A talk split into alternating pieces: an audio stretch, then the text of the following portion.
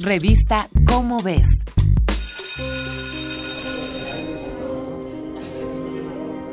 Situada a orillas del río Charles, en Cambridge, en la zona metropolitana de Boston, se encuentra una de las mejores universidades del mundo para estudiar y hacer investigación en ciencias, ingenierías, matemáticas, computación, inteligencia artificial, economía, arquitectura y negocios. El Instituto Tecnológico de Massachusetts. Por sus siglas en inglés, MIT. Cuna de genios como Richard Feynman, el padre de la electrodinámica cuántica, William Shockley, uno de los inventores del transistor, Murray Gell-Mann, nombre fundamental en la teoría de las partículas elementales, y Alan Guth, creador del modelo inflacionario del Big Bang. El MIT es una de las instituciones educativas más legendarias de Estados Unidos. El año pasado registró cerca de 20.000 solicitudes, de las cuales solo 1.000 pudieron ser atendidas. ¿Qué es lo que convierte a esta institución en una de las más eficientes en materia educativa que desde 1944 87 de sus egresados han ganado un premio Nobel? La respuesta. El MIT forma parte de un sistema educativo conocido como universidades de investigación. La diferencia es sutil pero evidente. En otras instituciones, la educación se basa en conocimiento existente, es decir, que el trabajo del alumno es entender conceptos que ya han sido creados para aprenderlos y aplicarlos. En las universidades de investigación, este recurso forma parte del proceso de formación de los alumnos. Cada conocimiento adquirido es puesto a prueba para generar nuevos conceptos que enriquezcan la experiencia de todo el grupo.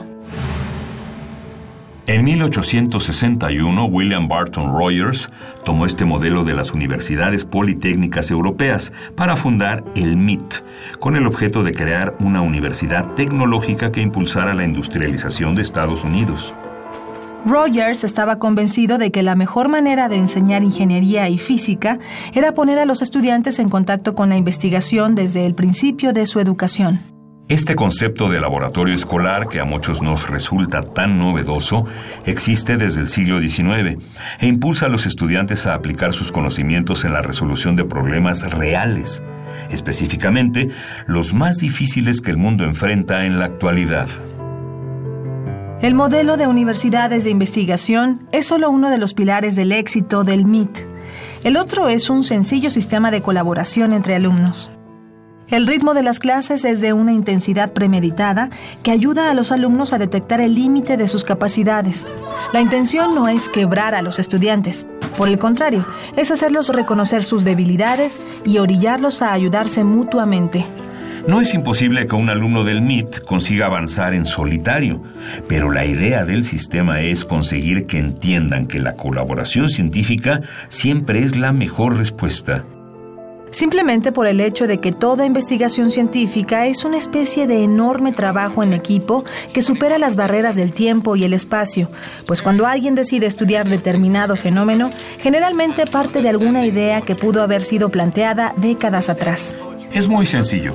Si la magnitud de la pregunta que intenta responderse es muy grande, Mientras más se trabaje con otra persona, habrá mayor estimulación mutua y se incrementan las posibilidades de llegar a una solución. El mundo es competitivo, pero no tiene por qué ser competitivo de manera individual.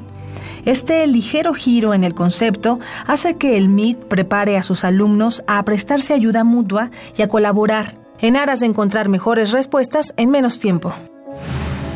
Esta es una coproducción de Radio UNAM y la Dirección General de Divulgación de la Ciencia de la UNAM, basada en el artículo Hacia la Universidad del Futuro, escrito por Sergio de Regules.